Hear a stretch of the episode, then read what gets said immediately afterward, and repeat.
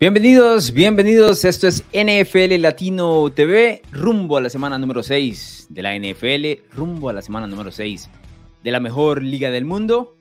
Mi nombre es Alonso Solano, donde quiera que se encuentren, gracias por hacernos parte de su día. Tenemos muchas historias interesantes para el siguiente fin de semana. Si ustedes no están dispuestos todavía a pasar la página, les recuerdo que se pueden acercar, por supuesto, a narrativax.com donde van a encontrar los pensamientos de la semana número 5.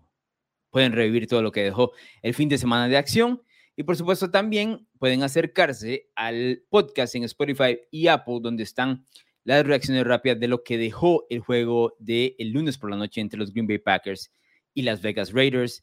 Dejaron algunos comentarios interesantes por ahí y algunos detalles interesantes, especialmente sobre el equipo de Green Bay luego de esa derrota. Pero aquí nos vamos a aproximar ya lo que es el fin de semana. Y algunas historias que han dejado luego de cinco juegos, particularmente la mayoría de los equipos.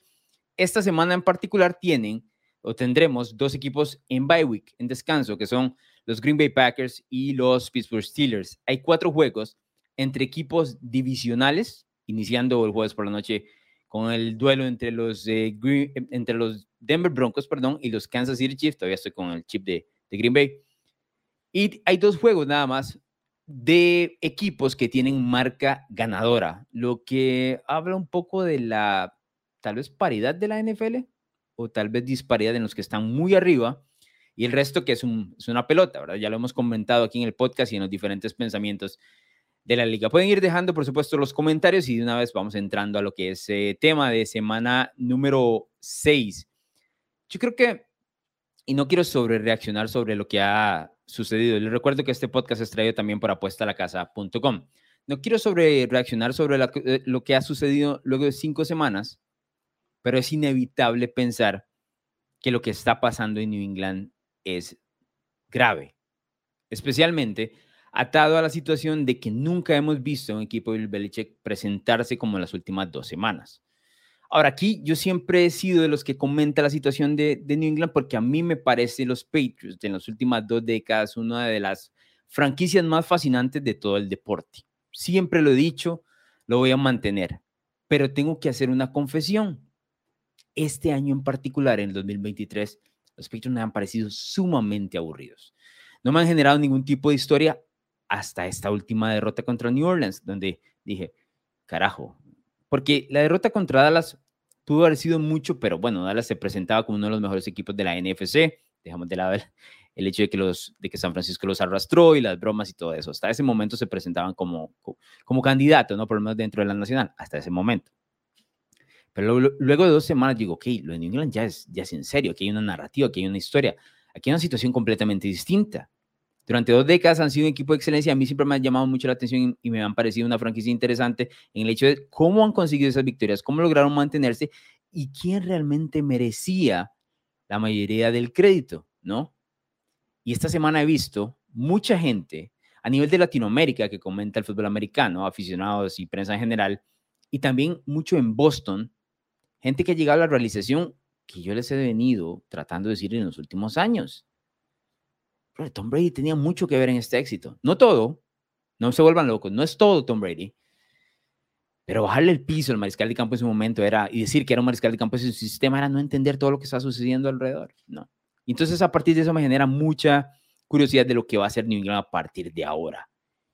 Y las conversaciones incómodas que van a tener. Bill Belichick entró a la NFL, a los New England Patriots en el año 2000, ha sido ya 23 años, pero mientras el barco estuvo arriba, todo bien le perdonábamos todo, pero el barco está en descenso, muy en descenso. Entonces, esa historia particularmente es atractiva y no atada solo a la semana 6, sino a lo que vimos en la semana 5, en la semana 4, lo que, podría, lo que podría ser en la semana 6 y lo que puede desembocar en el resto de la temporada. Yo sé que tal vez muchos aficionados que no le van a New England, o inclusive los que le van a New England, decíanos otra vez los Patriots, no sé qué, no hemos hablado casi New England en este podcast, en este 2023, porque han sido sumamente aburridos, no presentan nada, pero sus derrotas traen morbo. Para la gente que los quiere abajo, tienen que estar disfrutando de una manera tremenda, porque cuando decían muchas, muchas veces anticipado, ha llegado al fin de lo que era una dinastía, realmente no. Ahora se cae todo, se cae absolutamente todo y podemos ver el equipo en pedazos, la franquicia en pedazos.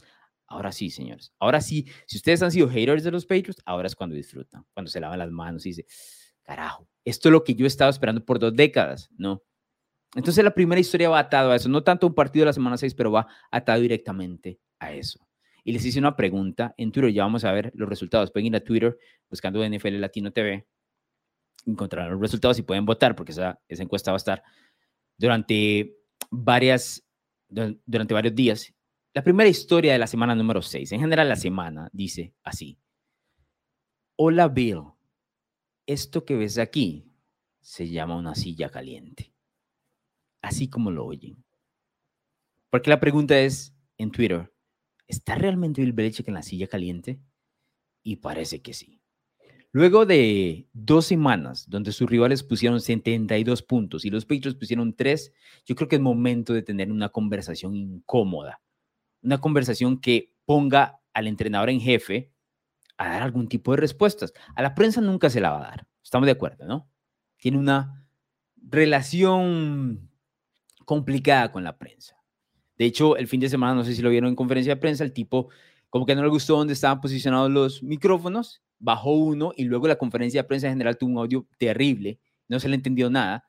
De por sí que él dice muy poco, pero no se le entendió nada. Y la gente que le hacía preguntas, poco pudo escuchar aficionados y demás, no hubo respuesta sobre lo que había dado el equipo ante Dallas y ante New Orleans en semanas consecutivas, donde recibió, como les digo, 72 puntos en contra y solo notaron 3, ¿no? Vuelvo a decir, él dice muy poco, pero ahora yo creo que le toca responder, pero no directamente ante nosotros, ni ante los medios de comunicación, sino ante su jefe. Y lo hablamos la semana anterior un poco en una de las preguntas, ¿cómo se va a sentir Robert Kraft viendo que su chiquito, hablo de su franquicia en general, que le encanta, se está cayendo a pedazos. Y el estándar de lo que era en algún momento la manera Patriot, el Patriot Way, ¿dónde ha quedado eso? Al carajo, porque han sido muchos factores lo que han arrojado para los Patriots en este momento. Particularmente lo que se nota, lo que se nota muy mal es la ofensiva. La defensiva no tampoco juega bien, pero la, la ofensiva ha sido de niños de escuela. Un problema de arriba para abajo en cuanto a la formación del equipo, que tiene que ver con Bill Belichick, el gerente general, y todos lo sabemos, lo hemos discutido aquí, se, se habla en redes sociales y demás. Pero aún así, a ver, lo mostraron las últimas dos semanas. Si volteas a ver el, eh, el roster de los Patriots, no tiene grandísimo talento, pero no está para poner tres puntos en dos semanas. No está para eso. Está para mover el balón, está para perder esos partidos, está para verse lejos, por ejemplo, como el partido contra Filadelfia, donde claramente hay una diferencia de talento entre los dos equipos, pero por lo menos diste la cara. Entre el partido contra Miami, donde diste la cara, pero los últimos tres han sido problemáticos y los últimos dos han sido vergonzosos. Y ahí es donde entra la pregunta, Bill Belichick y la silla caliente. Yo nunca pensé que este iba a ser un tema, nunca en mi vida pensé que este iba a ser un tema, porque Belichick siempre había puesto el piso bastante alto. ¿A qué me refiero con eso? Sus equipos competían. Podrían no ganar el Super Bowl, podrían no llegar a, a postemporada tal vez, que ya eso para sus estándares era un problema, pero nunca de la manera que se han visto en las últimas dos semanas. Contra el New Orleans fue no solo patético, fue triste hasta cierto punto. Triste digo yo, de ver al entrenador en jefe no saber qué hacer, porque no sabe cómo resolverlo. Si, lo supiera, lo, hubiese resuelto precisamente entre los seis, porque la temporada, al fin y al cabo, no está toda en la basura. Podría estarlo si sigue perdiendo. Y ese parece ser el camino. Ahora, si no lo logró arreglar o enderezar, o por lo menos marcar un rumbo durante los últimos tres meses, incluyendo eh, los campamentos de entrenamiento, pretemporada y este primer mes de competencia, está muy difícil que lo haga una semana se ve complicado que lo haga una semana. Yo no estaba esperando eso. Yo nunca esperé que la ofensiva de New England se iba a ver peor que con Matt Patricia. Porque le dijimos a Patricia, eres el culpable, ¿no? Aparentemente no era, no era el único culpable, porque el tipo no ayudó tampoco. Veamos unos datos que trae las últimas semanas, o por lo menos la temporada 2023 de los Patriots, que son bastante reveladores. En los últimos tres juegos, que estamos hablando en Nueva York contra los Jets, contra Dallas contra New Orleans, en sus presentaciones patéticas a nivel ofensivo, los Patriots promedian seis puntos por partido. Ese es el promedio, seis puntos por partido en tres juegos. Es una barbaridad para cualquier tipo de ofensiva. Y yo sé que todo el mundo le quiere echar la culpa a Mac Jones y demás, ya vamos a tocar el tema Mac Jones, Pero seis puntos por partido es patético. Y es algo que les digo, Belichick no ha podido arreglar porque no sabe cómo. Los 55 puntos que han anotado en la NFL en cinco semanas es la menor cantidad de los 32 equipos en la liga. No hay equipo que haya anotado menos puntos. Su promedio de puntos, por ejemplo, es de 11 puntos por partido ahora luego de cinco semanas, número 32 en la liga. Pero no solo quiero irme al tema de que es número 32 en la NFL. Un detalle importante, anotaron 55 puntos. Y yo sé que esto es una exageración, pero quiero que lo pongan en contexto. Miami anotó 70 puntos en un solo juego y New England ha puesto 55 en cinco semanas. Es una absoluta locura. Ahora, si lo vemos en comparación, por ejemplo, ¿cuánto no nos reímos, burlamos, hablamos de lo patética que fue la ofensiva de Nathaniel Hackett y Russell Wilson el año anterior en Denver? Esa ofensiva promedió durante el año 16 puntos por partido. Es decir, luego de cinco semanas, New England está cinco puntos en promedio abajo de lo que fue el alme, de, de la NFL en el 2022. Así de grave está la cosa. Es, es tremendo. Volvamos a los datos que les traía. Además de todo esto, con la combinación de los puntos que están anotando, poquitos puntos que están anotando y la gran cantidad que están recibiendo, tienen un diferencial de menos 76 puntos, lo cual es en este momento la segunda peor marca de toda la liga. Solo por detrás de los New York Giants, que tienen menos 91 y que han sido un equipo que han recibido palizas de arriba abajo, que no han podido despertar y que tienen hasta cierto puntos problemas similares con tema de línea ofensiva. Ahora la pregunta era, y quiero ver si me encuentro por aquí, cómo anda la votación en NFL Latino que hicimos y que ustedes pueden, de hecho, ir a votar porque está abierta todavía. En cuanto a la encuesta que está en Twitter, un 76% de ustedes. La pregunta era, vamos, con pregunta porque está en el programa de hoy, ¿merece Bill Belichick estar en la silla caliente? Es decir, si merece realmente tener esta discusión, hablar de este tema, o si nada más es, es humo, ¿no? Porque a veces me dicen, ah, es que ah, te gustan las historias, pero es mucho humo. No, no es mucho más. Me gustan las historias porque esto es lo que se conversa. Podríamos analizar jugada por jugada, partido por partido, pero a ver, aquí estamos para conversar sobre el fútbol americano, que es lo que nos gusta, como lo hacemos entre amigos. Eso es simplemente, ¿no? El 76% de ustedes votó que sí merece estar en la silla caliente. Entonces no estoy vuelto loco, esto es una conversación que hay que tener, ¿no? Porque desde el 2020 esto viene para abajo. En el 2021 llega, Belichick llegó a postemporada. Estamos de acuerdo. Pero en el 2020, recordemos, Tom Brady se va para Tampa, hubo el choque, ¿no? De créditos en, teoría. Belichick dijo, no, Belichick, eh, Brady, está muy viejo ya, 43 años en su momento, hora de partir, necesito un cambio. En ese momento, New England había invertido lo suficiente como para llegar al Super Bowl en las últimas temporadas, lo cual se le dio el beneficio de la duda de decir, no tiene talento en 2020 porque había gastado en los años anteriores, pero en el 2021 en adelante podría gastar, ¿no? ese era el beneficio de la duda en teoría. Entonces, Contrata a Cam Newton por el salario mínimo que se le puede dar a un mariscal de campo. Pone una temporada, si no me equivoco, fue de 7 y 9, pero decente hasta cierto punto. Recuerdo un partido que le ganaron a, los Ravens eh, un domingo por la noche en la lluvia y demás, y todos nos decían, no, pero Belichick todavía mantiene lo suyo. Le falta talento en el equipo, pero tiene el beneficio de la duda de que todavía como entrenador jefe puede dar mucho.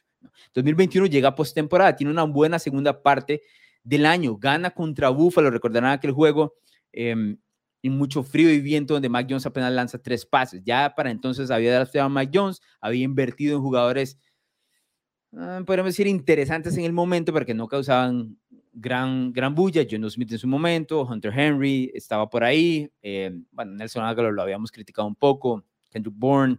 No, no, no sonaba como mucha cosa, pero por lo menos tenía un equipo donde se presentaba y competía y llegó a postemporada lo arrastraron, eh, Josh Allen y los Bills lo arrastraron en postemporada, pero bueno, decíamos, ok, está ahí, ¿no? Está ahí. La pregunta era, y el nivel era, ¿cuándo Bill Belichick va a poder volver a ganar un partido postemporada? ¿Podrá ganarlo con Mac o no? Lo que el año pasado es el desastre de Matt Patricia. Y decíamos, no, Matt Patricia es la culpa, junto con Bill Belichick, no se le puede quitar porque él fue el que lo nombró. Pero lo del 2023 no tiene ningún sentido, ¿eh? Porque yo estaba esperando una mejoría en New England en general a nivel ofensivo con la llegada de Bill O'Brien. Mismo talento, una mejor ofensiva en general, en teoría, pero no esto, no esto. Y entonces aquí ya, luego de cuatro temporadas sin Tom Brady, donde pusiste o estás poniendo un récord de 26 victorias y 29 derrotas sin el mariscal de campo, ya salta la duda. Y sé que el morbo es decir, Belichick no lo puede hacer sin Brady. Yo no creo que sea así. Yo creo que entre ellos, la tormenta perfecta.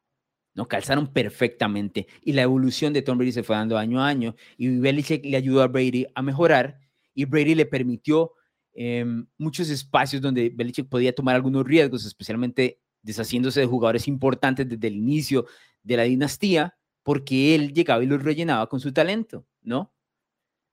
Entonces, entre ambos se ayudaron. Yo siempre dije, y no es por dar crédito uno al otro, pero yo siempre dije que el, más importante de la dinastía era el mariscal de campo, porque era quien tomaba las decisiones, quien lanzaba el balón, quien recibía los golpes, quien tenía que ir al campo de batalla. Que la preparación de Belichick le ayudaba muchísimo, estoy de acuerdo.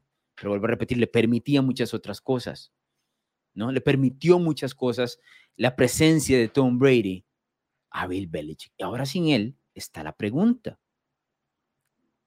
cuál realmente es el estatus de Belichick en la NFL.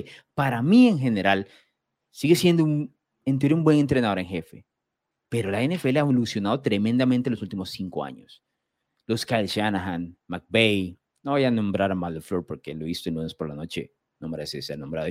Los Ben Johnson en Detroit, le ha pasado por encima, como le pasó por encima, me parece a mí le ha pasado por encima también a Mike Tomlin, ¿no? Que tiene desde 2016 que no gana un partido de postemporada. A ver, no se ha visto así. Y yo, creo que nadie estaba esperando que se viera así. Por eso es que Robert Kraft se tiene que sentar a decir, William, no creo que lo llame William, ¿no? Bill, ¿qué carajo hacemos ahora? Más fácil, y, yo la verdad sí, sí tengo que decir, y voy a, voy a dar una opinión determinada. Para mí, Belichick le pasó la NFL por encima y no tiene manera de recuperarlo, porque el tipo tiene un ego muy grande, donde usualmente ese ego no te permite ver las cosas más obvias, ¿no? Y, tiene varios, varios ejemplos. Yo una vez quise hacer un video, un artículo, en realidad, sobre las veces que Bill Belichick el ego le pasó por encima y le costó a su equipo. La más obvia es en el Super Bowl 52, cuando sienta mal con Butler, un minuto antes de, de, que salgan los equipos a la cancha y Filadelfia se vuelve loco y pone todos los puntos del mundo. Y Nick Foles parece Joe Montana en el Super Bowl, ¿no? Y Malcolm Butler ahí sentado, no tiene un sentido, le terminó costando un Super Bowl al equipo. Pero también hay otras, muchas de ellas, varias que podría mencionar. En un juego en la final de la AFC contra Denver, rumbo al Super Bowl 50, en una cuarta oportunidad donde era innecesario jugársela, Belichick va por esa cuarta oportunidad en lugar de patear el field goal, acercarse y darle una oportunidad a su equipo al final del encuentro. Terminan perdiendo por dos puntos ese partido de la final de la AFC, recordarán muchos. En aquella cuarta oportunidad que completa con Rob Gronkowski, Tom Brady no completa la, conversión de dos puntos para empatar el juego. Y así hay varios durante 20 años. Claro, uno los deja de lado hasta cierto punto porque, eh, porque el, el equipo y la franquicia sigue ganando, pero ya dejó de ganar.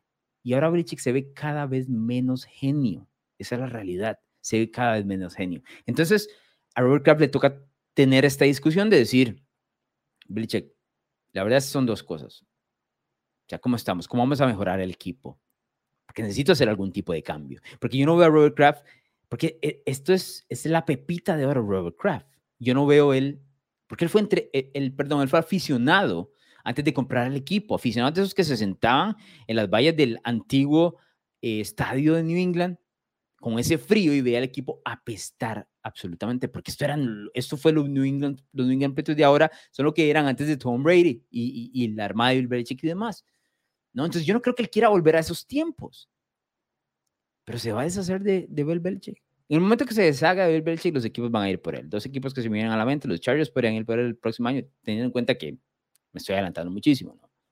Washington, que seguramente va a despedir a, a Ron Rivera, fácilmente iría por Belichick. ¿Y, y, qué dejaría esto para, para liga de Belichick? ¿no? Ser despedido. Los entrenadores en jefe son despedidos todo el tiempo. Tom Landry en Dallas, apenas llegó eh, Jerry Jones, lo despidió, contrató a Jimmy Johnson. Son malas salidas, salida fea, así funciona. ¿no? Jimmy Johnson volvió luego con Miami, como le está pasando a, a, Sean Payton, no fue lo mismo. O sea, la NFL evoluciona y tienes que ir evolucionando. Yo creo que Belichick no ha evolucionado, la verdad. Y se le fueron los que han estado con él siempre y han mantenido los de siempre. Y esta es otra generación que no entiende. Y tras de eso el equipo no compra esa idea de ser tan tosco, tan robusto, ¿no? De decir las cosas así, tan, tan a lo seco. Eso funcionaba cuando tenías el soldado número uno al frente. Ya no tienes el soldado número uno, no tienes las victorias, no tienes el crédito con estos jóvenes. Los jóvenes ven que el resto de los equipos están divirtiéndose, poniendo puntos de arriba para abajo. Ven a San Francisco moviendo la bola como si nada. Y New England no pueden ganar ni siquiera un down. Lleva dos partidos de, no llegar a la zona roja. Con eso les digo todo. Es que se ha vuelto. Se ha vuelto complicadísimo. Ahora, si yo soy Robert Kraft, el primer paso para hacer un cambio es que yo le digo a Belichick, la verdad es que necesito despojarte de los poderes de gerente general. La realidad, has tomado malas decisiones con el personal, tenemos un equipo pobre, has gastado mucho dinero, el próximo año New England va a tener más de 90 millones en el tope salarial. ¿Vamos a confiar en Bill Belichick realmente para que gaste como lo hizo en el 2021? Yo no creo. Ya nos, ya nos mostró que invirtió mal. John Smith, Nelson Aguilar, Kendrick Bourne, ya invirtió mal en su momento. Ha drafteado relativamente mal, que al principio de sus Fortaleza lo hacía muy bien, sí, pero la NFL ha cambiado. Lo que funcionaba al inicio de los años 2000 no funciona ahora. No se puede jugar defensa de la misma manera. Es más ofensivo este lado. Y Belichick realmente no es un entrenador en jefe ofensivo. Funcionaba porque tenía en su momento mentes brillantes a nivel ofensivo. Charlie White le ayudaba porque estaba a la parte de Tom Brady. Es la primera parte de la dinastía. Luego Josh McDaniels, cuando en el 2007 pusieron esta cantidad absurda de puntos, le ayudaba. Belichick se tenía que enfocar solo en la defensa. Lo mismo con Bill O'Brien en 2011-2012. Belichick se tenía que enfocar en la defensa porque eso es delegar. Usted delegaba a Tom Brady, vaya, póngame puntos, yo defiendo. Simetría perfecta. Ya no tiene eso. Ahora tiene que ir por los dos lados del balón. Y la verdad es que sus dotes en el costado ofensivo dejan mucho que desear. Y así lo ha mostrado la, la ofensiva de los Patriots en los últimos años. No quiero extenderme más. He hablado mucho sobre New England. Pero la verdad es que yo sí creo que está en sí caliente. Y una vez despeja, eh, despojan, perdón, de Belichick de los poderes de gerente general, yo creo que se viene un problema interno tremendo en New England. Tremendo. Pero, a ver, aficionados Patriots, esto es lo que tenía que pasar. Esto es lo que iba a pasar. ¿Cómo esperaban ustedes que iba a terminar esta relación? Así tenía que pasar. ¿Es recuperable esto para Belichick? Como entrenador jefe, yo creo que tal vez sí. Como gerente general, la verdad es que no lo veo no lo veo. Ese era el, lo que podríamos llamar, denominar un rant, pequeñito. Yo creo que está en la silla caliente. Hay que, hay que por lo menos plantearse la idea de que esta conversación incómoda va a existir, ¿no? Hay que plantearse la idea. Ojo a estos datos, antes de pasar al siguiente tema y leer algunos de los comentarios que llamaban dejando en YouTube. Ojo a estos datos de la primera mitad, de lo mal preparado que está New England cuando entra en la primera mitad. La primera mitad de la temporada. En semana 1 empezó perdiendo 16 a 0 contra Filadelfia. Recordarán, pick six a Mike Jones, el fumble 16 a 0. Dijimos, bueno, empezaron mal, pero se lograron recuperar, todo bien, compitieron, tuvieron la oportunidad de empatar el partido, no lo lograron, qué sé yo. Segundo partido, semana 2, empieza la primera mitad 17 a 3 en contra de Miami, domingo por la noche. 17 a 3, perdiendo la semana número 4 contra Dallas, perdiendo 28 a 3 en la primera mitad, 28 a 3 y luego la semana anterior 21 a 0 contra New Orleans. Claro, eso expone, y no vengo a defender a Mac Jones, en lo más pero eso expone a Mac Jones. Inicias de tal manera, obligas a la ofensiva a empezar a pasar el balón de manera recurrente, te vuelves sumamente predecible, las defensas se vuelven más agresivas y vienen como una bola de nieve, error tras error tras error, y desemboca en lo que hemos visto en las últimas dos semanas, que ha sido tremendo, ¿no? Tremendo. Voy con comentarios. Dice por aquí Adam Estrada, dice buenas tardes, don Alonso leí sus pensamientos, gracias por leer Adam, y pienso que mis Chiefs se están conociendo y serán mejores más adelante. Ese es, eh, es un buen apunte porque yo lo pregunté en los pensamientos, ¿qué pensamos realmente de Kansas City? ¿No? Porque es un equipo que se le complicó eh, tanto Minnesota como los Jets en las últimas dos semanas y si bien es cierto, reciben absolutamente todo el beneficio de la duda. Su ofensiva ha dejado mucho que desear en, en, inicio de la temporada. De hecho, me llama la atención que Patrick Mahomes en las líneas de apuestas sea el, favorito para el MVP, cuando ha mostrado poco, la verdad, ¿no? No al estilo de Mahomes usualmente. Pero eso de que se están conociendo es, es, una buena manera de verlo. Yo no estoy completamente seguro de que sea así y no más bien una muestra de que a los Chiefs les bajó mucho el talento luego de ganar el Super Bowl el año anterior. Allen, que es aficionado a Kansas City, dice, para llegar a ganar el Super Bowl hay que ganar como sea. ¿De qué vale anotando 50 puntos por partido si en el momento clave no se gana? Ya aprendimos a la mala. Somos un equipo maduro. Habla de, Kansas City, Allen aquí.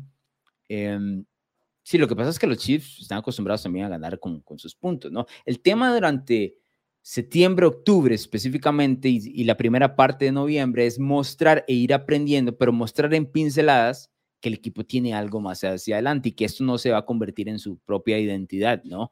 Recordarán el año anterior, si bien es cierto, Kansas City por momentos no se mostraba tan, ¿cuál, diríamos, ¿cuál sería la palabra? Tan sólido en general, ah, tuvo aquel encuentro al inicio de la temporada contra San Francisco donde se amarraron los zapatos y dicen, no, aquí vamos a mostrar que somos. Ese partido, llevamos cinco semanas, pero ese partido por ahora, San Francisco, perdón, Kansas City nos lo debe en el 2023, ¿no? Eso es. Ronald Arroyo dice, Alonso, ¿quién ganará la AFC Norte? Difícil, ¿no? Qué difícil esa división porque ya de entrada estaba complicada. Y ahora se acercó Cincinnati luego la victoria en, Arizona.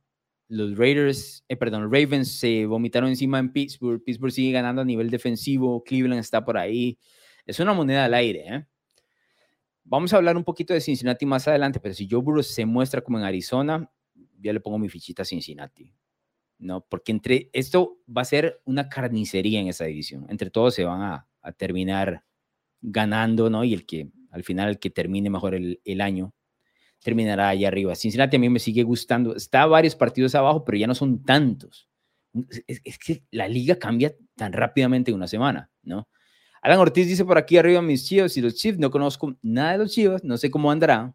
A veces veo ahí en redes sociales que, que comentan y los Chiefs sí andan bien, ¿no? Eh, Andrés dice, Andrés Aguero Alonso, madre, los Dallas es un qué, es un qué, no me puso ahí. ¿Qué es? no me diga que vergüenza, ¿no? Porque, a ver, algunos aficionados lo sentirán el domingo por la noche, pero todavía están 3 y 2, no se ha terminado la temporada. César dice, hola Alonso, tengo 26 años, 18 viendo la NFL. Nunca vi un equipo tan apático de New England, ni Matt Cassell, ni el último año de Brady, ni Cam, ni Patricia. Es hora de que el monje deje de ser Jim. Eso es lo que mencionaba, ¿no? Eso es lo que mencionaba. Precisamente eso. Sí hay una apatía tremenda en general. O sea, está claro que el resto del equipo, o el equipo en general, no compra lo que está tratando de vender Bill Belichick, ¿no? Eso de que hay que reiniciar, de que hay que empezar, de que vamos un buen camino, no. Se le acaba el crédito. Se le acaba el crédito porque, ¿cómo vendes eso tras una y otra derrota sin poder reparar lo obvio y lo malo que se ha visto en la liga? Difícil, difícil. Y sí, este es el equipo más apático que yo recuerdo, porque he visto equipos de New England con menos talento o con talento limitado, pero nunca así. Siempre se presentaban. De hecho, tenía este dato. Eh, Tom Brady en 200, 289 partidos que jugó de titular, tuvo un partido en el que perdió por más de 30 puntos de diferencia. Y fue aquel contra Kansas City un lunes por la noche donde se ve en la banca él, lo sentaron, entró Jimmy al final, recordarán.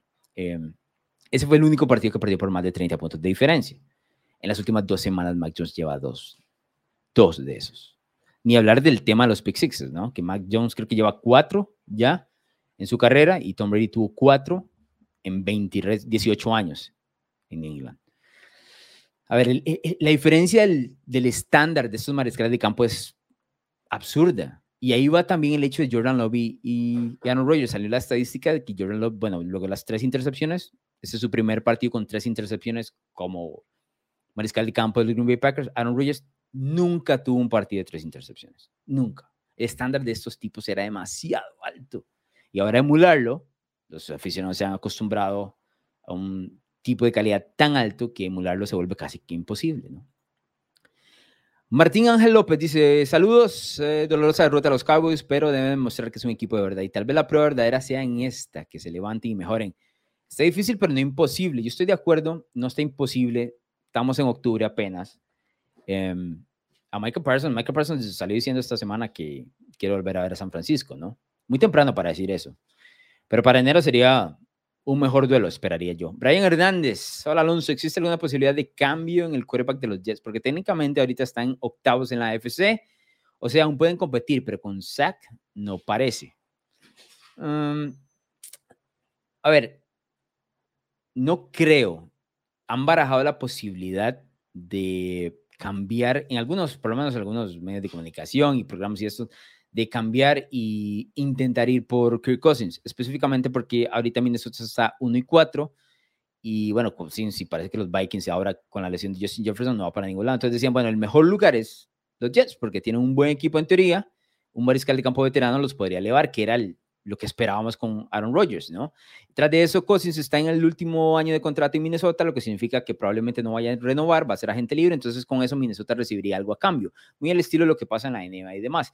Pero en la NFL usualmente ese tipo de cosas no sucede. Además, Cousins tiene esta cláusula de que él dice hacia dónde quiere ir a jugar. No sé si Nueva York sea ese lugar. Um, yo creo que los Jets van a tratar de ir con Zach Wilson hacia el final. Mm, estoy seguro que eso no va a funcionar. Pero bueno, veremos qué, qué pasa. Sería interesante, ¿no? Kirk Cousins y Aaron Rodgers en el mismo equipo, a pesar de que Aaron Rodgers no pueda jugar. Sería interesante. Lo veo, lo veo alejado de la realidad. Pero bueno, a veces hemos visto peores eh, cosas. Andrés dice a eso Alonso, ah bueno, aquí está, dice, ahora siguen los Chargers y Kellen Moore con Dallas. Creo que nos dará un baño de realidad de que su salida fue un error viendo el calendario les está complicado el asunto. Ya vamos a hablar de ese, de ese partido están las historias, por cierto. ¿eh? Ese partido está en las historias, así que ya viene. César Rodríguez dice, eh, ahorita no creo que los Jets tengan mejor opción que competir que con Zach Wilson. Y créanme, yo sé lo malo que es, sufro cada ocho días. César debe ser aficionado a los Jets. Ser como el segundo, ¿eh? Que conozco. Dorcas dice, yo diría que Bill Belichick no está tan cual en la silla caliente, se compró todo el crédito del mundo, solo él sabe que su tiempo se acabó y al final de esta temporada se va antes de arruinar su nombre. Es muy testarudo, Dorcas. Yo no sé si al final se va a ir por sí solo. Creo que lo van a tener que empujar un poquito. ¿eh? El crédito todo lo tiene, estamos de acuerdo. Pero la NFL es que hiciste por mí ayer, ¿no? Seis. ¿Sabe, qué no le beneficia la historia de Bill Belichick? El séptimo anillo de Tom Brady.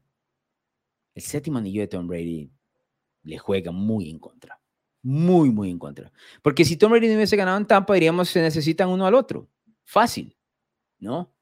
Brady necesita a Belichick, Belichick necesita a Brady. Pero el séptimo anillo de Tom Brady cambia toda la conversación, toda, la gira toda a favor del mariscal de campo y causa o genera dudas tal vez irracionales sobre Belichick. Tal vez no sean correctas, pero por ahí va la narrativa y la conversación. Ese séptimo anillo le benefició muchísimo a Tom Brady, muchísimo. Es más, puede ser uno de los más, si no el más importante de su carrera, la verdad, siendo muy honesto. Em, dice César, ¿crees el rumor de que fue Robert Kraft el que hizo push sobre el pick de Mac Jones y que volviera Bill O'Brien? Yo creo que no, ¿eh?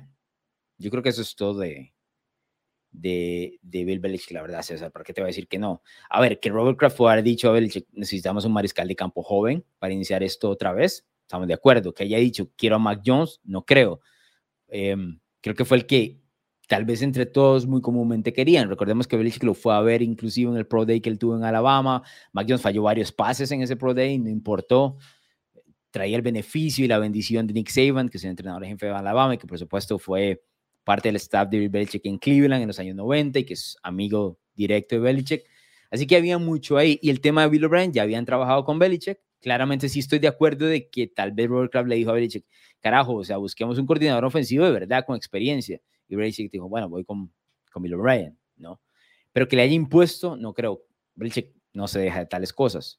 Ahora, la imposición de cambiar a Belichick por el tema de gerente general, yo creo que es diferente. Otro comentario más, Manuel González dice, Alonso, siempre es un placer escuchar cómo explicas las semanas de NFL para los que no tenemos tanta experiencia. Saludos desde Guadalajara, México. Saludos, Manuel, gracias por el comentario, gracias por estar por acá, escuchar el podcast y ojalá puedas leer también los pensamientos eh, que se han movido muchísimo durante estas primeras cinco semanas. Jesús Vega dice, Hace poco entendí que Tom Brady era más que un quarterback, era casi un head coach que eleva el talento de todos sus compañeros a pesar del poco talento, además de todo lo que ofrecía a la ofensiva como mariscal. Es que ese es el detalle, ¿no? La carrera de Tom Brady está envuelta de intangibles que nunca vamos a entender. Estamos hablando de un tipo absolutamente soldadito, soldado número uno que estaba dispuesto a que lo regañaran y ponerse al frente del pelotón. Y luego dar un esfuerzo de absoluta superestrella. La combinación de eso no tiene, no tiene mucho precedente, la verdad. No tiene mucho precedente, además de ser el jugador más clutch en la historia de la NFL. que a veces no hablamos lo suficiente de eso. Pero el beneficio de Tom Brady que le traía a la, a la franquicia, además de todo eso, es que era un jugador con la humildad suficiente, lo cual es extraño, para ser entrenable, ¿no? Dirigible. Que Belichick podía hacer lo que quisiera con él. Entonces, ese tipo de intangibles nunca se van a apreciar hasta que te das cuenta que estás en el hoyo y dices, ah, no, lo que teníamos realmente era especial.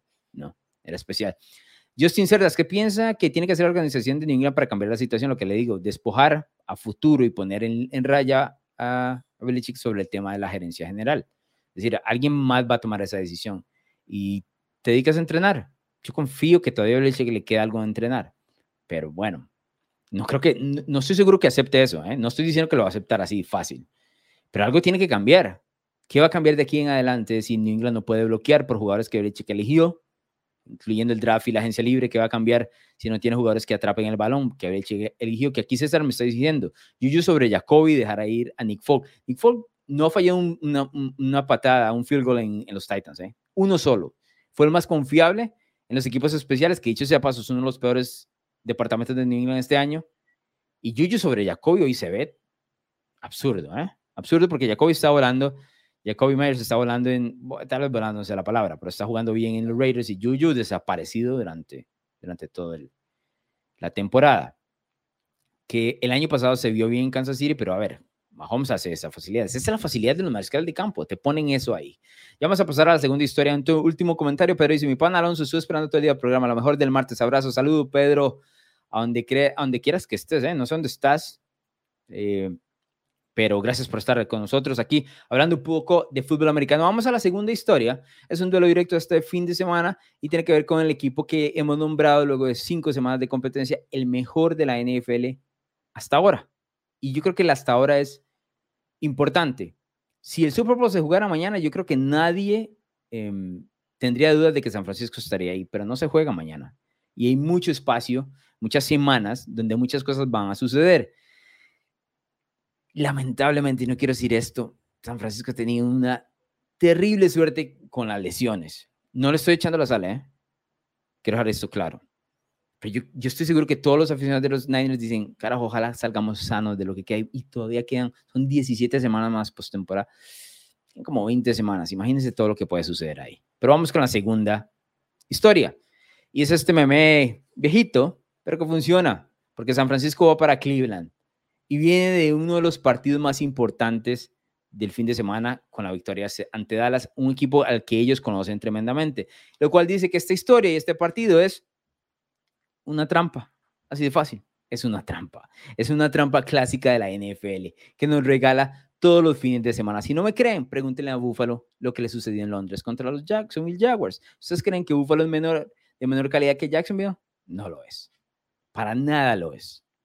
Pero perdieron contra Jacksonville. Luego, del punto más alto del, del azúcar, de haberle pegado esta paliza a Miami, un equipo que ellos conocían, que habían marcado en el calendario, que querían pegarle la paliza que le pegaron, y que valió toda la pena del mundo, pero luego viene del azúcar, sí, un bajón, siempre, ¿no? Siempre viene ese bajón. Regular. Y yo creo que luego de pegar a, a, Dallas el domingo por la noche, ante los ojos de todo el mundo del fútbol americano, y todos los elogios que ha recibido los Niners durante cinco semanas, especialmente luego de desaparece contra los Cowboys, el esfuerzo de este fin de semana tal vez sea menor. ¿eh? Y este partido se presenta como una trampa, porque Cleveland viene del bye week. Está en duda de Sean Watson, que es un detalle importante, ¿eh? pero está en duda. Pero esa defensiva de Cleveland sigue siendo muy buena, siendo muy buena. Que la San Francisco también es muy buena y Fred Warren está jugando como un absoluto dios griego, esa es la realidad. Absurdo. Pero este es el tipo de partidos que es una trampa. Y se los digo para que lo consideren en sus diferentes apuestas, en las posibles batallas de predicciones más adelante, que vamos a ver cómo va eh, y demás. Este es el tipo de partido que es una trampa. San Francisco tal vez gane, seguramente gane, sale como favorito y demás, pero no va a ser tan sencillo como, como le pasaron encima al equipo de, de los Cowboys. Veamos algunos datos de este duelo en particular. Desde el 2003, recordemos que estos son equipos que están en diferentes conferencias, lo que significa que cada cuatro años es cuando se enfrentan, a menos de que se vean un Super Bowl. Están los Browns, nunca han ido a un Super Bowl, eso no va a suceder, ¿no? Ahora ha cambiado eso de los cuatro años por los 17 partidos, pero sigue siendo un espacio diferente. En los últimos, desde el 2003, en los últimos cinco partidos hay dos victorias para San Francisco, tres victorias para Cleveland. Eso es más una referencia a nivel general, la verdad es que no influye mucho para el partido este fin de semana. El récord de San Francisco es de cinco victorias sin derrotas y dos es el equipo de Cleveland que estuvo la semana anterior en bye week. Aquí vienen los datos importantes. Puntos anotados. En este caso, los Niners promedian 33.4 puntos por partido, la segunda mejor marca de toda la NFL, mientras Cleveland promedia 19 puntos por partido, número 23 en la liga. Hay una diferencia escandalosa entre ambos. Y yo creo que esa diferencia también habla de las expectativas de los dos equipos. Pero hemos y la palabra no es inflado. Hemos hablado lo suficientemente bien de San Francisco que muchas veces viene en este bajón de azúcar que les mencioné. Pero este es el dato o el costado del balón que más me llama la atención, porque hemos visto en las últimas semanas cómo el mejor equipo en cuanto a puntos permitidos ha variado. Hace dos semanas, tres semanas más bien, fue Cleveland. Hace dos semanas era Baltimore y esta semana es el equipo de los Niners, quien permite 13.6 puntos por partido. Es la mejor marca de toda la liga. Es decir, es la defensa que menos puntos permite. Obviamente, cuando arrastras a los de los Cowboys en general, funciona, ¿no? Te ayuda. Y la segunda mejor marca de la liga le pertenece precisamente al equipo que va a estar enfrente, que es Cleveland, con 15 puntos por partido en contra. La ausencia de Sean Watson es importante. ¿Por qué? No va a ser Dorian Thompson el que juegue, ya lo vimos contra Baltimore hace tiempo que realmente no pueden hacer en la NFL, no tienen nada que hacer en la NFL con mariscal de campo número uno. No se ha declarado fuera de Sean Watson. Estamos grabando muy temprano, como usualmente lo hacemos, porque nos gusta el tema de las historias y demás. Pero ojo con este partido para las apuestas. Solo quiero dejarlo ahí. Es usualmente el clásico partido trampa de la liga. Ojo con este partido. Va a ser muy interesante. ¿eh? Me parece el mejor. Sí, me parece el mejor partido de la, Mm, es mejor partido. Es que sin Deshaun Watson se complica. El otro que viene a continuación es muy bueno también. Pero este es uno de los mejores partidos de la semana número 6. Vuelvo a repetir, no tienen muchos pareos importantes porque solo hay dos pareos con equipos que tienen récord ganador. Y uno de esos pareos es Indianapolis y Jacksonville en la AFC Sur. Que la verdad, o sea, en cuanto atractivo no presenta mucho. Interesante sí, pero así como atractivo que se diga, ¿qué equipazos? No, no. Entonces, ojo con este partido para la batalla de predicciones para sus diferentes apuestas. Voy con más comentarios que tenía por aquí, había dejado por acá. Eh, Gabriel Chavarría dice, llegué tarde, Alonso. No llegaste tarde, aquí estamos, aquí estamos. Dice Gabriel, no sé si ya hablaste de esto. ¿Qué necesita Denver? Buen head coach, regular head coach, juegan pésimo, escupen partidos que podrían ganar con mínimo talento y coordinación que esperar en el Thursday Night Football. Los van a arrastrar, ¿eh? Y, y yo creo que está fácil eso. Han perdido 15 de manera consecutiva contra Kansas City. 16 está en el camino, es así de simple. El spread creo que está en 11 puntos la última vez que lo vi. ¿Qué necesita el equipo de Denver? Una reconstrucción completa. El problema del mariscal de campo está ahí. Russell Wilson no ha jugado mal, pero se le está pagando muchísimo dinero. Y estaba pensando esto, porque yo escribo en los pensamientos que tener o mantener a Vance Joseph ahí como coordinador defensivo es una mala práctica, y es, y es cierto, pero también ayuda suena feo y estamos en octubre, pero también ayuda a Denver a, seguir perdiendo. Esta vez tienen el pick número uno, a ver, no el pick número uno, el pick de primera ronda para el 2024 en el draft. el año pasado no lo tuvieron por Seattle y el cambio con Russell Wilson. Este año sí lo tienen, lo que significa que, a ver, tal vez no sea tan perjudicial perder tanto. Hay muchos equipos en este escenario, ¿eh? Muchos que se están vendiendo esa idea. Minnesota, New England, Chicago, Carolina, Denver.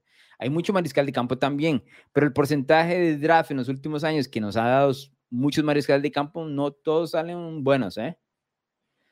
Así que, ¿qué necesitan esta temporada? La verdad, yo empezaría por cambiar al coordinador defensivo. Yo creo que con eso arreglaría muchas cosas. Lo que no sé si eso es parte de un plan maléfico más grande de Sean Payton para seguir perdiendo, ¿no? Tiene que tragarse su ego para seguir perdiendo, pero bueno, no les, a ver, no les perjudique tanto que se ubiquen en, uno de esos, unas posiciones de draft altas para elegir al, al próximo mariscal de campo, ¿no? Y luego ver cómo se deshacen. toda esa reconstrucción es complicada porque hay que deshacerse del contrato de Russell Wilson, eh, que el nuevo ni siquiera ha entrado ¿eh? en vigencia. Entra en el 2024. O sea, ¿en qué cabeza?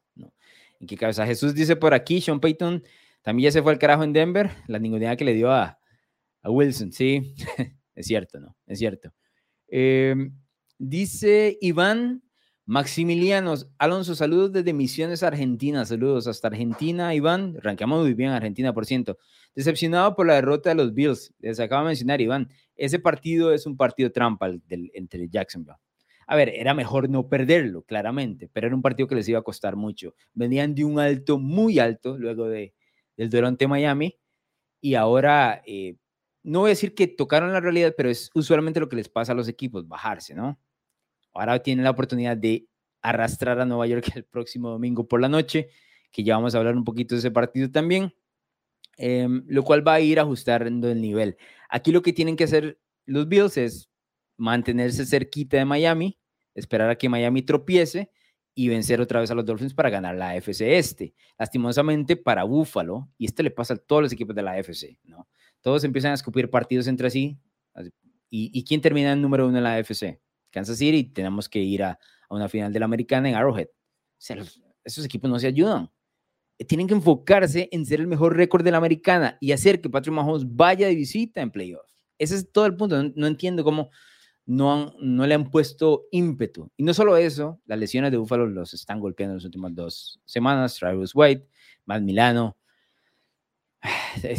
Complicado. Más que la decepción de la derrota, el escenario de ese futuro se ve, se ve complicado. Luis dice por acá, ¿cómo es el partido entre Bengals y Seahawks? Creo que muchos están infravalorando a Seattle solo porque los Bengals le ganaron a los Cardinals.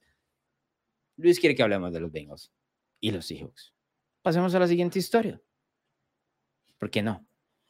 ¿Estás realmente de vuelta, señor Joseph Burro? ¿Estás realmente de vuelta? Luego lo mostrado el fin de semana en Arizona. La mejor presentación de Cincinnati en lo que va de la temporada. Segunda victoria del año. Segunda victoria sobre equipo de la NFC Oeste. Que por cierto, ¿cuál es el equipo que enfrentan el fin de semana? Uno de la NFC Oeste. Los Seattle Seahawks. Segunda victoria sobre equipo de la NFC Oeste. Tercer partido sobre equipo de la NFC Oeste contra Seattle. ¿Está realmente de vuelta Joe Burro? ¿Podemos hablar de eso? No lo escribí en los pensamientos, esto. ¿Qué carajo le dieron a Joe Burro el domingo? Yo llevo Arizona más tres y no quiero que se sienta personal esto. A mí me gusta cuando ganan los Bengals. Joe Burrow es mi actual mariscal de campo favorito de toda la NFL. Pero ¿qué le dieron a Joe Burrow? Lo que mostró Joe Burrow en cuanto a movilidad en Tennessee, semana y unos días atrás, y lo que mostró este domingo ante Arizona, del cielo a la tierra, ¿eh? Del era un mariscal de campo distinto, era otra cosa. Es más, tuvo un acarreo de más de 10 yardas, una oportunidad importante, donde la verdad, yo, ese tipo le inyectaron de lo que sea. La combinación ahí que le ponen a uno en la farmacia, bueno, en Costa Rica se da eso, que vas a la farmacia cuando estás con fiebre y dices, dame una bomba, te meten de todo y sudas y a las dos horas estás como nuevo. ¿Qué? La bomba se la dieron a, a Joe Burrow, la verdad, en Arizona, porque lo que mostró fue interesante. Ahora, los Cardinals hicieron mucho para ayudar a los Bengals en ese, en ese partido, ¿no? Parte de eso fue, y lo explicaba yo sí ahí en los pensamientos, que eh, luego de que el equipo Arizona anota y se pone 20-24, su pateador falla el punto extra y hay una diferencia de cuatro puntos. Esa diferencia de cuatro puntos, luego de que interceptan a Joe Burrow, obliga a Arizona en una cuarta oportunidad, en vez de patear el field goal y acercarse a ir por los siete puntos, no convierten. Y luego a partir de eso, el partido em, toma una diferencia particular, ¿no? De hecho, en ese mismo encuentro, Arizona, perdón, Cincinnati se aprovecha un pick six en la yarda uno sobre Joshua Dobbs, un pick six que nunca debió haber lanzado. Estábamos a un minuto y medio de irnos a la primera mitad. Entonces Arizona hizo, o sea, tuvo parte de culpa de que perdiera de manera tan escandalosa en Cincinnati. Entonces mi pregunta es si realmente Joe Burrow está de vuelta. Yo creo que este partido contra Seattle realmente va a dictar cuál es el sentir de Cincinnati.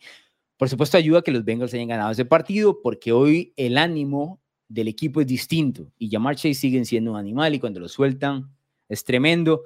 Vuelvo a repetir, Arizona y Jonathan Gannon ayudaron muchísimo porque es el primer equipo en cinco semanas que no juega con los dos safeties altos, que fue lo que yo expliqué en los pensamientos de la semana 4. Eso está obligando a Joe Burrow a ir cortito.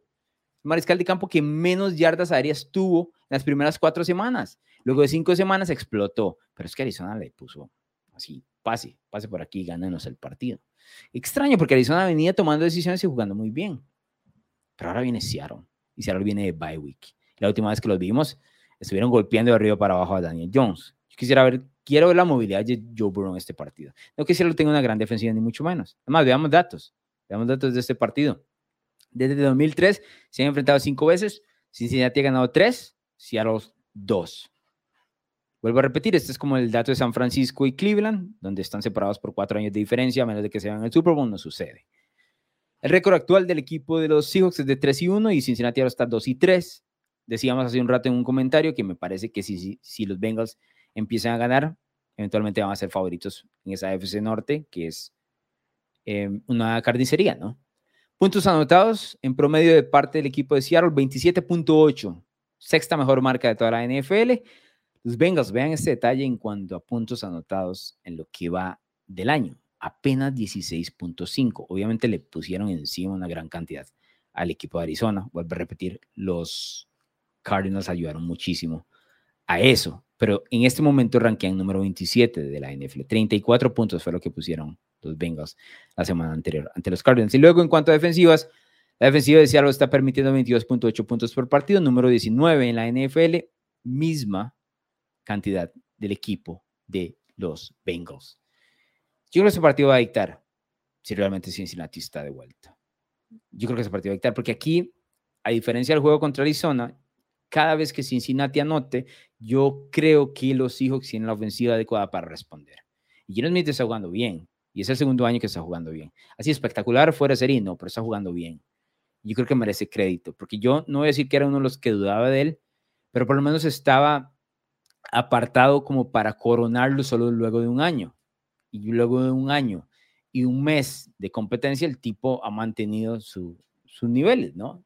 Completando buenos pases, por supuesto tiene armas, ahora corre bien el balón, a pesar de que perdió sus dos tackles. Yo creo que Cincinnati, de hecho Cincinnati sale como favorito por tres puntos en este partido, pero está en casa, dice que están básicamente en ese mismo nivel. Creo que ese partido nos va a decir. Y sí estoy de acuerdo con lo que me, mencionaba en el comentario, de que están valorando poco al equipo de, los Seahawks y que nada más porque los Bengals ganaron en Arizona, ahora están de vuelta. Ojo ahí, ¿eh? Están realmente de vuelta. Ojo ahí con Cincinnati cuando vayan a poner la batalla de predicciones. Este partido, San Francisco y Cleveland, y este, sumamente interesante. Sumamente interesante. Comentarios. Luis era el que me hacía ese comentario. Armando León dice, apenas llegando, Alonso, saludos y pues bueno, hay que aceptar lo que son los Patriots hoy es una resaca de toda la fiesta durante 20, imagínense la resaca de 20 años. les ha ido bien, inclusive en la resaca, ¿no? Lo que me preocupa es que la resaca sea proporcional. La vida tiende a balancearse, Armando, ¿no? Entonces, 20 años de, de malos equipos de fútbol americano, 20 años de excelencia, vienen estos 20 años de fútbol americano malo otra vez. Sería lo lógico, ¿no? Sería lo ideal, lo equilibrado, lo equilibrado. A ver, celebraron mucho, más que nadie en la historia de la NFL en los últimos 20 años. Creo que hay que aceptar que este es el momento del equipo y no pasa nada, ¿no? Eh, no voy a decir lamentablemente, pero es que nadie ha tenido un espacio tan importante así de manera tan seguida. Pero bueno, ahí están los videos de YouTube para que se diviertan con lo que dejó Tom Brady en cuanto a historia. Es lo que toca. Marlon Arias dice, buenas tardes Alonso, como siempre feliz de sintonizar la transmisión. ¿Crees que ya podemos subirnos a Purdineta? ¿Y qué opinas de la revancha que tiene Kellerman el próximo lunes? Ya vamos a hablar de esa revancha. Los pensamientos míos dicen, súbanse, ¿eh? Trencito en la Purdineta, 100%. Lo que él presenta como mariscal de campo es distinto a lo que hemos visto de otros mariscales de campo en San Francisco, incluyendo a Jimmy Garoppolo. Tiene dominio completo de la ofensiva y no solo dominio completo de la ofensiva. Kyle está dispuesto a extenderle libre jugadas y a ser más agresivo con él. Claro, San Francisco tiene un equipazo y no se lo vamos a quitar. Pero como dije en los pensamientos, el tipo está llevando este, este, el auto, el coche, el carro, de 150 kilómetros por hora a 250 kilómetros por hora, con una estabilidad envidiable. Y para eso se necesita un buen conductor y Pori es un buen conductor. Y no me interesa realmente la conversación de, oh, podría hacer esto Pori si estuviera en Carolina. No, cayó aquí, esto es el escenario que tiene. Muchos podrían estropear el auto. Pori no lo está haciendo. Está manejando tremendamente y hay que darle crédito, lo merece. Y con este tipo, que dicho sea paso, por cierto, Trey Lance no pudo hacer esto. Entonces no es cualquiera el que lo pueda hacer. ¿no?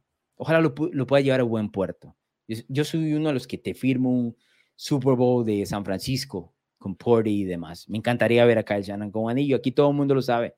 Aficionado a Kyle Shannon. Somos Team, team Kyle en este podcast. Entonces no pasa nada. Este, César dice, Jets, Jets, desde México, saludos Alonso, saludos César, Javier Gutiérrez, Alonso, te mandamos muchos abrazos desde Ciudad de México, mírate en familia y pura vida, pura vida, Javier, saludos a la familia hasta México, voy para Ciudad de México en finales de octubre, inicios de noviembre, voy para allá, Ciudad de México, hazme una vueltita por la perrada, así que saludos allá hasta la a toda la familia que nos están viendo hasta Ciudad de México. Y sí, pura vida, ¿eh? Pura vida de aquí hasta allá.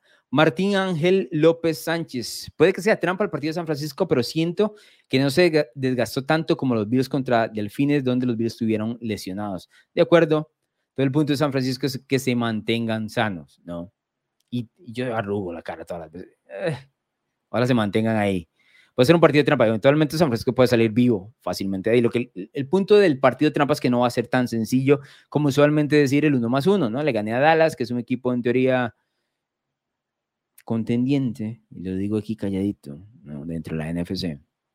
Entonces, a nivel automático, eso significa que eh, en este caso le ganó a Cleveland porque es un equipo de menor talento. No es tan sencillo como eso.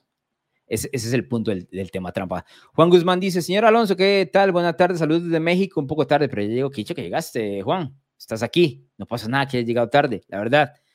Gabriel dice, me compras ya un Super Bowl Dolphins Lions, al menos lo valora con un top 3 de posibilidades de emparejamientos de cara a, febrero. Carajo. Está difícil, ¿eh? Está difícil. Es como jugar la lotería ahí. A ver, de que los numeritos están, están, ¿no? Están en la rifa los numeritos. Es que el de Detroit es el que más se me complica en, en ese escenario porque tiene que pasar por San Francisco y por Filadelfia. A ver, pero si estás apostando, échale unos pesitos, ¿por qué no? Échale ahí unos pesitos. ¿Qué pasa? No pasa nada. No, es que el uniforme de los Lions es el que no me ayuda porque, a ver, no ganan un partido de playoffs desde 1991, pero en algún momento tiene que parar esa racha. Estaría bonito ese Super Bowl, ¿eh? Aunque yo, Dolphins, Dolphins, eh, Niners, Kyle contra Mike, firmo ese, está más bonito. Nada contra los Lions, eh, me gusta, me encantan, de hecho. Vamos con la, la cuarta historia. Pasemos rápidamente a ver cuál era la que traía. Ah, este es de lunes por la noche, ¿es este? Creo que sí. Sí, es un juegazo. Lunes por la noche. ¿Has visto cuando uno está enfermo? Dice, tómate una cucharadita de tal para que te mejores, ¿no? Un equipo que salió enfermo el domingo por la noche. Sí, los Dallas Cowboys. Y para esa enfermedad está la cucharadita. Es más, dos. Un par de cucharadas de Staley para bajar la fiebre. Un par de cucharadas de Staley para bajar la fiebre. Sí. ¿Qué es lo mejor que le, pueda, le puede pasar a los Dallas Cowboys luego de ser arrastrado por San Francisco? Un Brandon Staley por la vida. Un entrenador en jefe, coordinador defensivo, lo que quieran, de corte defensivo, que no sabe dónde carajos está parado. Eso es lo mejor para Mike McCarthy y para Prescott, un par de cucharadas de Staley. A ver, no es automático, ¿eh? No es tan sencillo como que ya Dallas con eso va a ganar. ¿Qué van a hacer los Cowboys? No solo favoritos en las apuestas, que son favoritos en las apuestas para ir a Los Ángeles, sino que van a ser el equipo casa, porque los Chargers no tienen aficionados en Los Ángeles. Los Ángeles es un destino para viajar y los aficionados de Dallas son muchísimos. Y esta ofensiva necesita precisamente un coordinador defensivo y una unidad que les dé el espacio para mejorar y mostrar algo así. Un partido donde se aplaquen un poco las dudas y las críticas de lo que se ha hablado y presentado luego de la derrota contra San Francisco. Un par de cucharadas de Staley. Eso es lo que necesita Dallas, lo que necesita Dak, lo que necesita Mike McCarthy. Ahora que el otro lado está Justin Herbert y Moore, va a ser tremendo duelo el lunes por la noche. Veamos un poco los datos.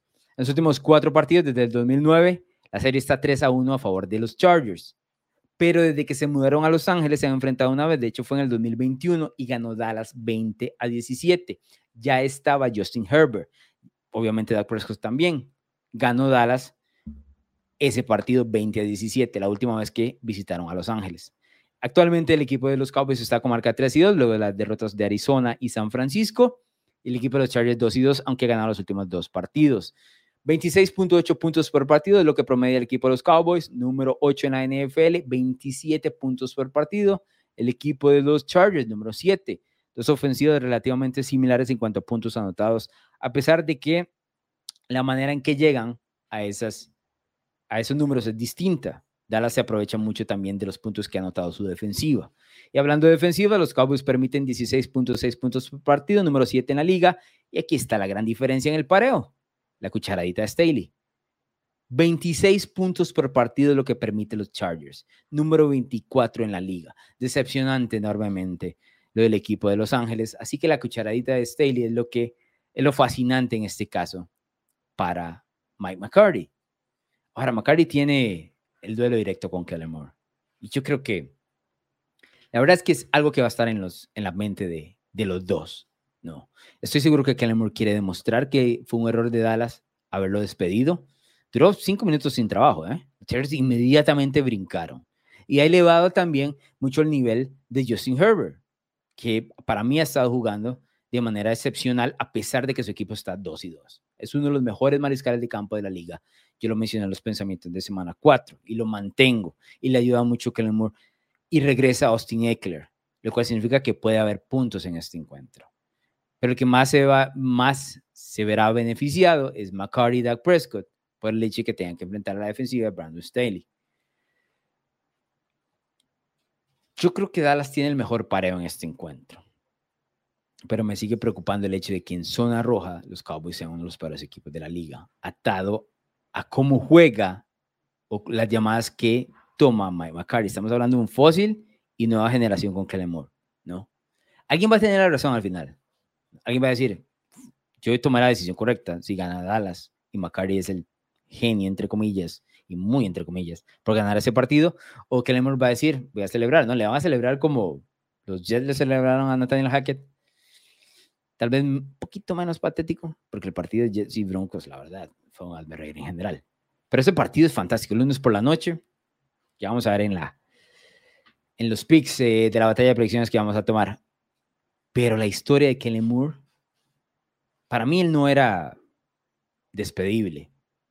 Pero, a ver, era más McCarty o él. ¿Quién iba a elegir? Dan Quinn no lo iban a despedir nunca. Ahora, es Kellen Moore contra Dan Quinn. Dan Quinn viene a ser repasado por Kyle. Kyle es uno de los mejores play callers de toda la NFL. Kyle Moore no está ahí, ¿eh? No nos volvamos locos tampoco. Dentro del punto de, de, los, del tope, Kyle es el uno, junto con Andy Reid tal vez. Kyle Moore es top 10 tal vez, pero a ver, no anda en la media y tampoco con, con, estos, con esta nueva generación. Pero esta es, esa es la historia eh, de este partido, que la verdad no es por la noche se las trae. Eh, voy con comentario rápido para pasar a la última y luego pasar a batalla de predicciones. Decía por aquí. Eh, dice por aquí Dorcas, tampoco me van a ningunear a mis muchachos. Tenemos dos esquinos muy jóvenes y muy buenos, ¿eh? Buenísimos. Gran corredor y un cuerpo de receptores que no le pido mucho a Cincinnati. Esto se lo roban los Seahawks. Ok, ya, ya, ya, les, ya les, está diciendo Dorcas. Si ahora va a Cincinnati, se roba este partido. ¿no? Dentro de la expectativa del, del año, era distinta, ¿no? Cincinnati, equipo de Super Bowl, Seattle no equipo de Super Bowl. Equipo de playoff, sí, no equipo de Super Bowl. Veremos si se lo pueden robar. Estoy de acuerdo que sus esquineros están jugando de manera excepcional. Carlos eh, Satucci dice: Hola Alonso, saludos desde México. Voy llegando y no sé si has comentado algo de los Broncos. ¿Qué piensas de mi equipo? Al carajo, los Broncos, eh, Carlos, no lo digo como insulto ni mucho menos, sino que están. Hoy, hoy amanecieron, por cierto, Carlos, para que lo sepas, y el resto de la gente que nos sigue en redes sociales, hoy amanecieron en el fondo del basurero de NFL Latino. En el fondo, número 32. Es Van Joseph el problema, ¿eh? Pero vuelvo a decir, o sea, dentro de las cosas, dentro del vaso medio lleno, medio así, no es tan malo que, pierdan partidos ahora. Tienen que reventar todo eso. Van a ahora lo que, que pierdan contra, van a perder contra Kansas City, está claro. Han perdido 15 seguidos, voy a repetir. Ahora que, piensan, que pierdan con Kansas City, venta de garaje, ¿eh? Empiezan a vender a todo el mundo. Vienen picks, vienen picks, reconstrucción. A bajar un poco la deuda con Russell Wilson.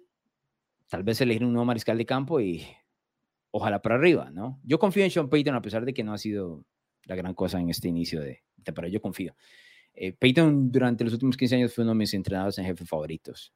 Ahora, reconstruir desde cero es, es difícil. A ver, la jarana, como decían aquí en Costa Rica, que le dejaron ahí en los Broncos, es complicada. Última historia, pasemos rápidamente. Brian Dable regresa a Buffalo. Bienvenido de vuelta, Brian. Lo van a recibir con una paliza. Lo van a recibir con una paliza escandalosa. Y el año pasado, Josh Allen fue el que extrañó a Brian Dable. Creo que damos vuelta a la página y ahora es Dable el que extraña a Josh Allen. No. Y a todo en general, el mal momento que está pasando en Nueva York. Que dicho sea paso, Daniel Jones está con la lesión de cuello, está en duda para el juego del domingo por la noche. ¿Por qué tenemos que ver a los Giants otra vez en domingo por la noche? O por lo menos en prime time. Jesus, otra vez. O sea, yo estoy feliz de ver a, a Buffalo, pero los Giants otra vez y tal vez sin, sin Daniel Jones, se ha recibido una paliza el equipo de los Bills. El spread es de 14 puntos. 14 puntos es el spread. Y no me extrañaría que los Bills cubran, ¿eh? Bienvenido de vuelta, Brian. Te van a pegar esa paliza escandalosa el próximo domingo por la noche. Pasemos a batalla de predicciones. Voy a ponerlo por aquí rápidamente. Espero tenerlo. El challenge de batalla de predicciones. Mientras, un par de comentarios más. Um, decía, eh, Tevez dice, tus comentarios son muy buenos, deberías tener más seguidores. No, los que tengo son, son suficientes, Tevez. Y gracias por el tema de los comentarios. El tema es, toda la clave de esto es que me gusta hablar de fútbol americano y me gusta hablar con ustedes. Eso es. ¿no? Y, me gusta que tengan estos comentarios, no comentarios alabándome, mucho menos, no es eso. Comentarios de que hagamos conversación, ¿no? Porque yo sé que yo estoy hablando durante una hora y un poco más y se vuelve cansado, pero mientras ustedes traigan tema, hay tema en esta liga, hay tema en esta liga, ¿no? Este, dice Martín por aquí, me gustó la historia de Staley, ¿eh? Supe que Dallas va por un linebacker veterano para la baja de lesiones, sí, Van está lesionado, ¿no? Pero la ofensiva es el problema en realidad y el head, el head coach no se puede cambiar aún. No se puede cambiar aún, pero creo que lo van a cambiar eventualmente si no, si no mejora, ¿no? Gabriel dice por acá, ¿qué opinas de mis invictos Eagles? Parecen que les cuesta los partidos, pero no sé si será por bajar el acelerador o que este año no están tan finos como el pasado. No están tan finos como en el año pasado, eso está claro. Su defensiva todavía está aprendiendo, perdieron muchos nombres en ese costado del balón y han sido expuestos. Pero esa línea ofensiva puede dominar a quien le dé la gana y con eso ganan su montón. Puede dominar a quien le dé la gana. El domingo anterior contra los Rams, yo estaba viendo ese partido, tenía algunas apuestas basadas en, esas, en ese partido. Lo que hizo Filadelfia, y lo, hizo también con Minnesota, ah, no me pueden parar el juego por tierra. Empujo, empujo, empujo, empujo, domino y domino, domino. Es un, e, es, es un buen signo, es un signo de un muy buen equipo. Los buenos equipos dicen, aquí está el hueco del partido, aquí está la clave del partido, le doy, le doy, le doy hasta que usted cambie. Los Rams no pudieron cambiar. No pudieron cambiar, tuvieron cuatro posiciones en toda la segunda mitad, muy pocas. Y obligaron a Matthew Stafford a jugar un juego que no les gusta. Y los Rams no pudieron, la defensa de los Rams no pudo salir del campo. Ese dominio de Filadelfia es tremendo y lo puede aplicar básicamente ante 29, 28 equipos, 30 equipos de la NFL. Hay un par de ellos a los cuales le va realmente eh, complicar la vida. Vamos a batalla de predicciones. Por aquí rápidamente a ver si comparto. Regálenme nada más un segundo. Saben que es complicado por acá. Cambiamos un poquito por acá y vamos a compartir pantalla en batalla de predicciones para ver cómo, qué hacemos esta semana en batalla de predicciones. Y a ver el tema del, del grupo, a ver quién está en primer lugar. Rápidamente lo ponemos por acá. Eh, Jazz JZ está ahora en primer lugar con 55 aciertos, igualado con NFL Mica, que ya ha estado en primer lugar, ¿eh? Ese NFL Mica ha estado en primer lugar. Es decir, quien lleva el primer lugar de la batalla de predicciones tiene 55 aciertos. Luego vienen un, dos, tres, tres más con 54 aciertos. Este ESPN Fan Picks, que ya le dije, carajo, cambien el nombre, porque si no, no voy a poder eh, darles el premio. Y Rainbow también, que ha estado ahí acechando, ¿no? Estuvo en primer lugar en las primeras semanas y ha estado siempre dentro de los primeros cinco. Un poco más abajo con 53, 52 aciertos. Pero bueno, ya saben, el pick, eh, quien lidera la NFL, está número con 55 aciertos en este momento. Tremendo, ha estado la batalla. Suben. O sea, no, no he visto a alguien que esté dos semanas de manera consecutiva, ¿eh? Ahí me van contando en comentarios cómo les ha ido. Vamos con los picks. Obviamente vamos a tomar a Kansas City. Oh, este. Ojo este porcentaje. ¡Wow! 99% de la gente en la batalla de predicciones está eligiendo a Kansas City. Un por ciento se está eligiendo a Denver. Tiene que haber sido seguro Sean Payton o Russell Wilson que se metió a, batalla y puso a los Broncos para este jueves por la noche. 99%. Ese es el, creo que ese es el porcentaje más disparejo que hemos tenido luego de seis semanas. ¿eh? Baltimore y los Titans eh, juegan en Londres este partido. Los Titans han ganado todos sus partidos de casa, han perdido todos sus partidos de visita. Este partido en el papel es de casa, pero juegan realmente en Londres. Vamos con los Ravens, son un equipo superior en este momento. Atlanta contra Washington, 67% de la gente está tomando a los Falcons. Vamos a tomar a los Falcons también. Lo escribí en los pensamientos. Desmond Reader no ha perdido en todo el año, no en todo el año, no, en toda su carrera jugando en casa. Washington viene de perder contra Chicago. Asumo que van a tener una mejor presentación, ¿no? Que lo mostrado el, fin, no, el jueves por la noche de la semana número 5. No me extrañaría que Atlanta escupa este partido, ¿eh? Y sea la primera derrota de, de Reader. Pero bueno, vamos a ir con los Falcons. Minnesota contra Chicago. 68% de la gente está yendo con los Vikings. 1 y 4 contra 1 y 4. ¿eh? Chicago viene de 10 días de descanso. ¿Vamos a confiar en Chicago o no? Confiamos en Chicago. Se ha visto mejor Justin Fields. Esa defensa de Minnesota le puede ayudar mucho a Justin Fields. Esto es un juego divisional. No va a estar Justin Jefferson. Está desactivado por las siguientes cuatro semanas. Los Vikings, la verdad es que se han visto mal. Igual voy a confiar en los Jesus, es una moneda al aire. ¿eh? Voy a confiar en los Vikings igual. Pero este partido está para que Chicago se lo robe. Mm, me remito que tal vez pueda cambiar este pick ¿eh? de aquí al domingo, pero por ahorita vamos con los Vikings. El partido de Cincinnati y Seattle. Oye, oye. Yo no creo que Cincinnati esté de vuelta, ¿eh? La verdad. Voy a ir con los Seahawks. Yo no creo que Cincinnati esté de vuelta.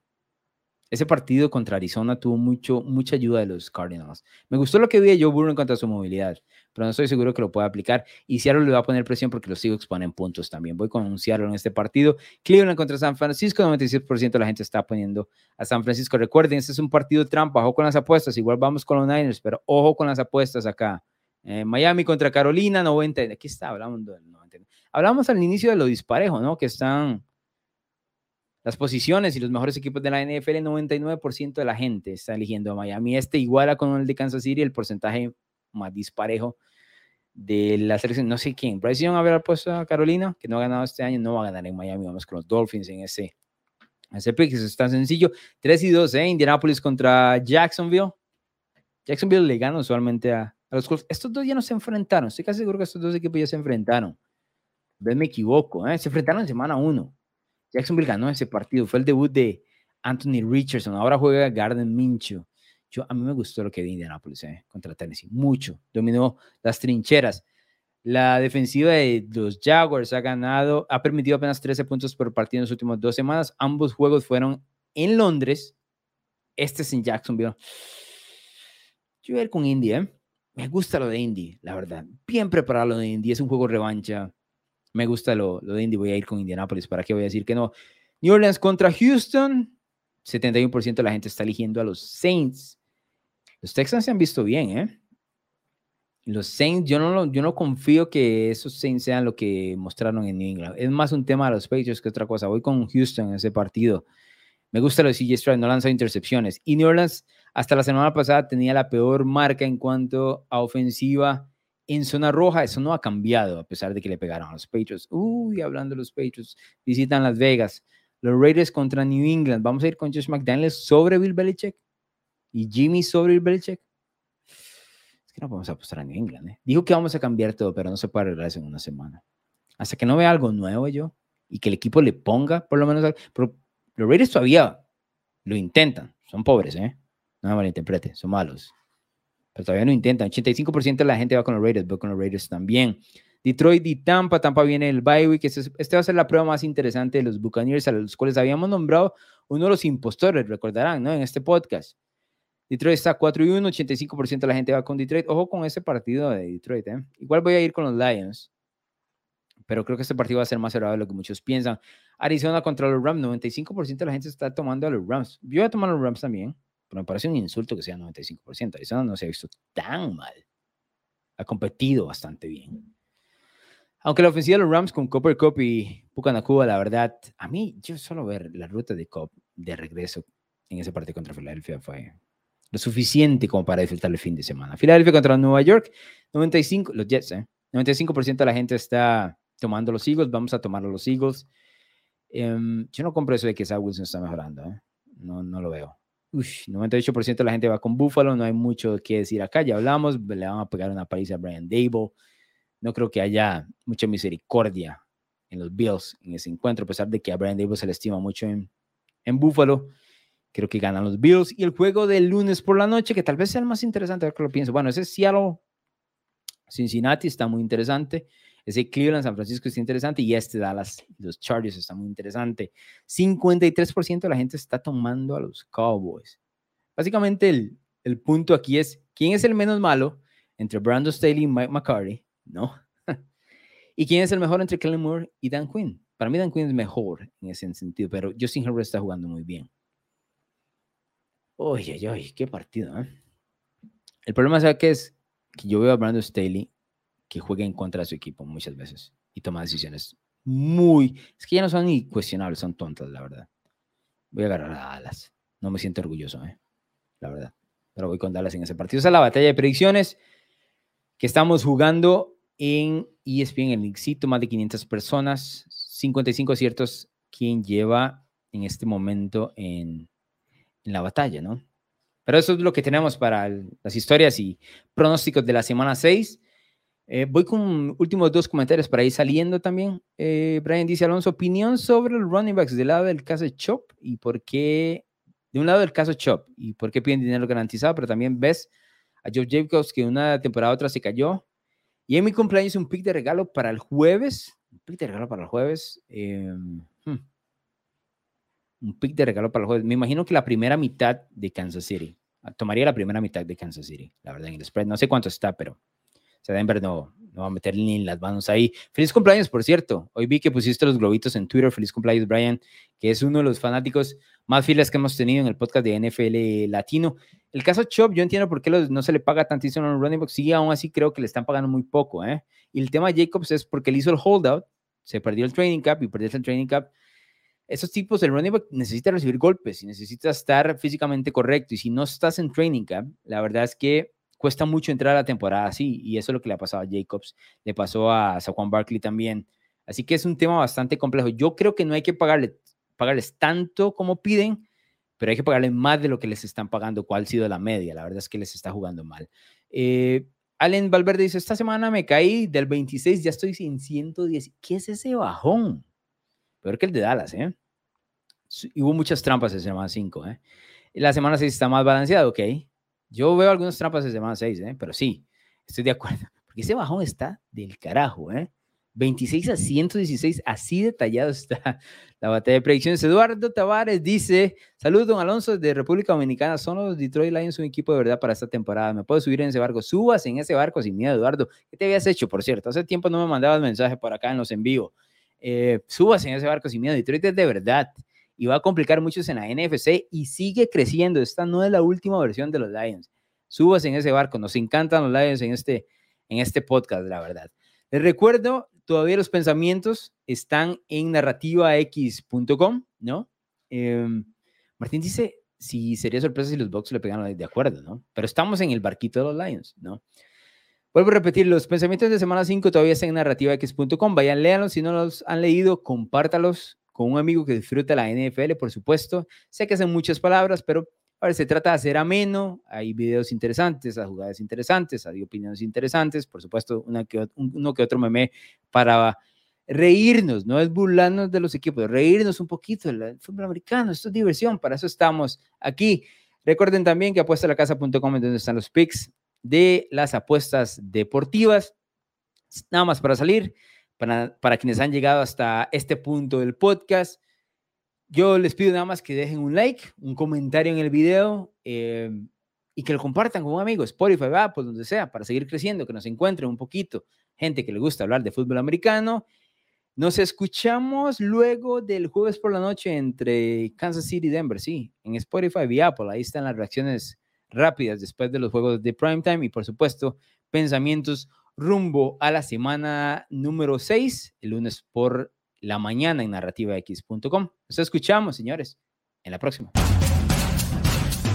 ¿Te gustan los deportes, la cultura pop y opiniones diferentes? Narrativa X tiene todo lo que buscas. Columnas, pensamientos, estadísticas, historias y documentales de todos tus deportes favoritos y de cultura pop. Todo contado a través de la pluma de diversos autores, con puntos de vista únicos y de cualquier parte del mundo.